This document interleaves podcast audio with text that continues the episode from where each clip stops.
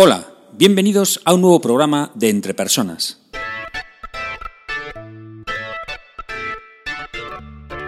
Un podcast donde hablamos sobre todo lo relacionado con las competencias, diccionarios de competencias, sistemas de gestión por competencias, sistemas de evaluación por competencias, programas de desarrollo de competencias y todo lo que tiene que ver con habilidades y competencias en las organizaciones.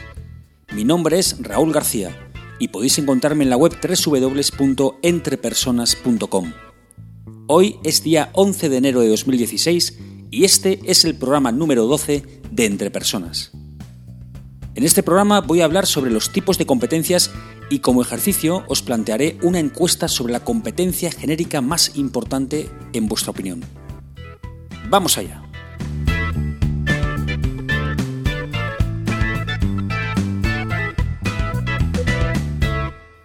Un diccionario de competencias, como he comentado en otros programas, es un documento donde se recoge el conjunto de competencias de la organización, es decir, su nombre, su definición, y en algunos casos también se incluye una descripción de comportamientos para cada una de ellas. Es fundamentalmente una herramienta de gestión de personas en las organizaciones.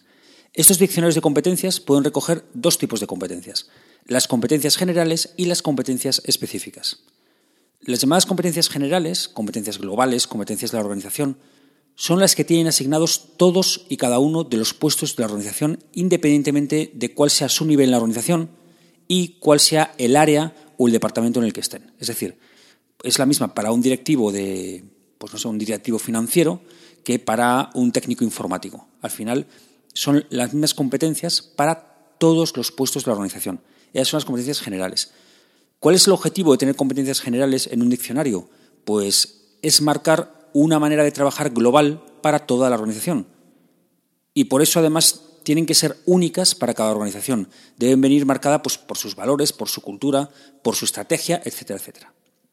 Por otro lado, están las competencias específicas o las competencias del puesto.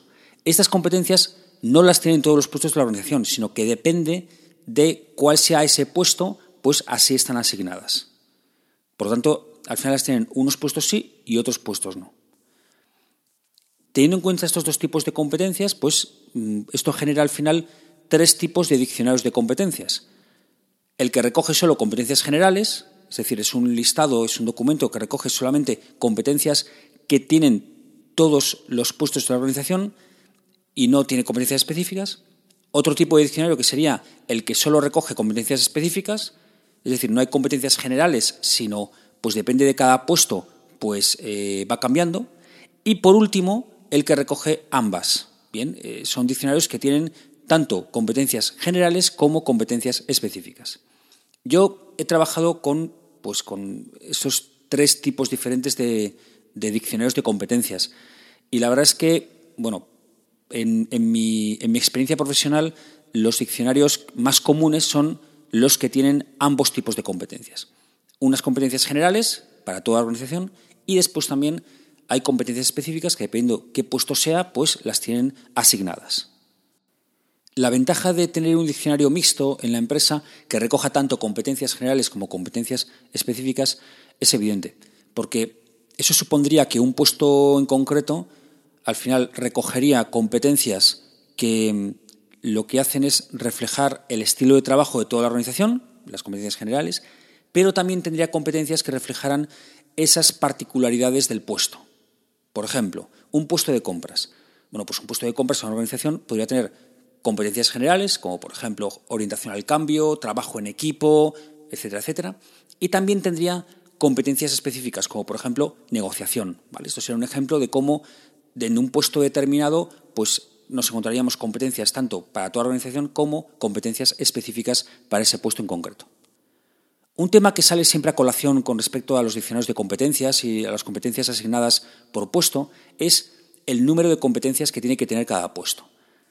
Yo recomendaría no superar las seis competencias por puesto, combinando tanto, juntando tanto las competencias generales como las específicas.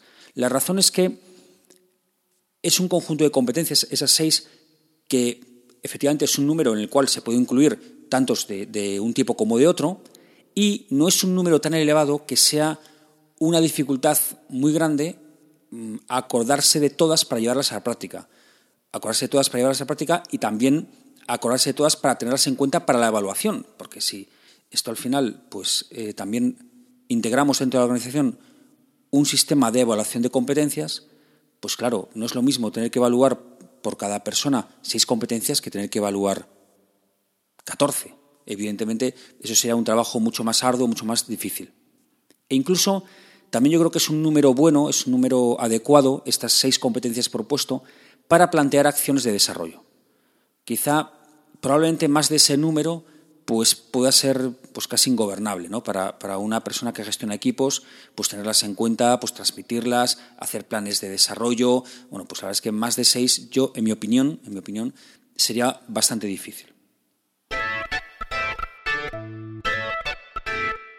Para terminar, os animo a que hagáis el siguiente ejercicio. Bueno, en realidad no es un ejercicio, bueno, sí, tiene parte de ejercicio, pero sobre todo es proponeros una encuesta. Una encuesta que lanzo desde aquí y sería la siguiente.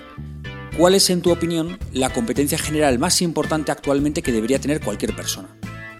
Es decir, piensa en las competencias generales más importantes que cualquier persona debería tener. No en las técnicas, no en las competencias técnicas, no en competencias para un puesto determinado, sino, pues eso, generales, que todo el mundo, todas las personas deberían tener. Y escoge aquella que en tu opinión es la competencia general clave para, para la persona, ¿vale? Independientemente del puesto que ocupe. Y envíamela, ¿vale? Envíamela, eh, puedes enviar por email, por Twitter, por, como comentario en la página web, como quieras puedes enviarme el nombre, puedes enviarme el nombre y, la definición o cómo tú entiendes esa competencia e incluso también me puedes enviar el por qué, el por qué para ti esa competencia es una competencia clave y fundamental para cualquier persona. Por ejemplo, voy a poner un ejemplo para que, para que veas un poco ideal.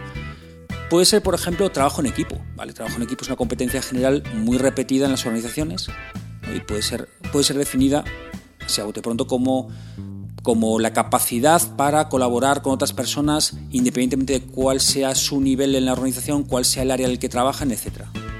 Bien. ¿Y por qué? Pues porque vamos hacia organizaciones cada vez más planas, más interdependientes y es una competencia fundamental para poder trabajar en las organizaciones actuales. Bien. Puede ser, por ejemplo, otra, orientación al cliente. Pues eh, que se puede definir como la capacidad para conocer, adelantarse, satisfacer las necesidades de clientes internos y clientes externos, pues porque mm, yo elijo esta competencia porque para mí es fundamental el cliente, porque es el que al final hace que la empresa sobreviva y, es clave. Pues Puede ser, por ejemplo, otra competencia, pues automotivación o comunicación, hablar en público, orientación a resultados, puede ser otra. Bueno, la que vosotros estiméis que sea la competencia más importante lo que haré será que, recogiendo estos comentarios, esto que, me enviéis, bueno, pues en un programa futuro comentaré estos, estas contestaciones a la, encuesta y, a ver lo que sale. ¿no? Ya sabéis que podéis conectar conmigo para enviarme vuestra respuesta de la encuesta o para cualquier duda, pregunta, cuestión, observación, sugerencia, propuestas de temas para audios, etcétera, en la siguiente dirección de email raúl.garcía.entrepersonas.com. Ya sabéis que siempre respondo pero no inmediatamente porque el email no es un chat. También podéis dejar comentarios y opiniones sobre este audio en la página web www.entrepersonas.com barra blog. Otra manera de contactar por Twitter. El usuario de Entrepersonas es arroba entrepersonas1 con número y mi usuario de Twitter es arroba ragarcía. Y por supuesto también estamos en LinkedIn. Espero sinceramente que este programa te haya sido de ayuda y no olvides que las empresas son las personas que trabajan en ellas y que tú eres el máximo responsable de tu desarrollo personal y profesional. Saludos.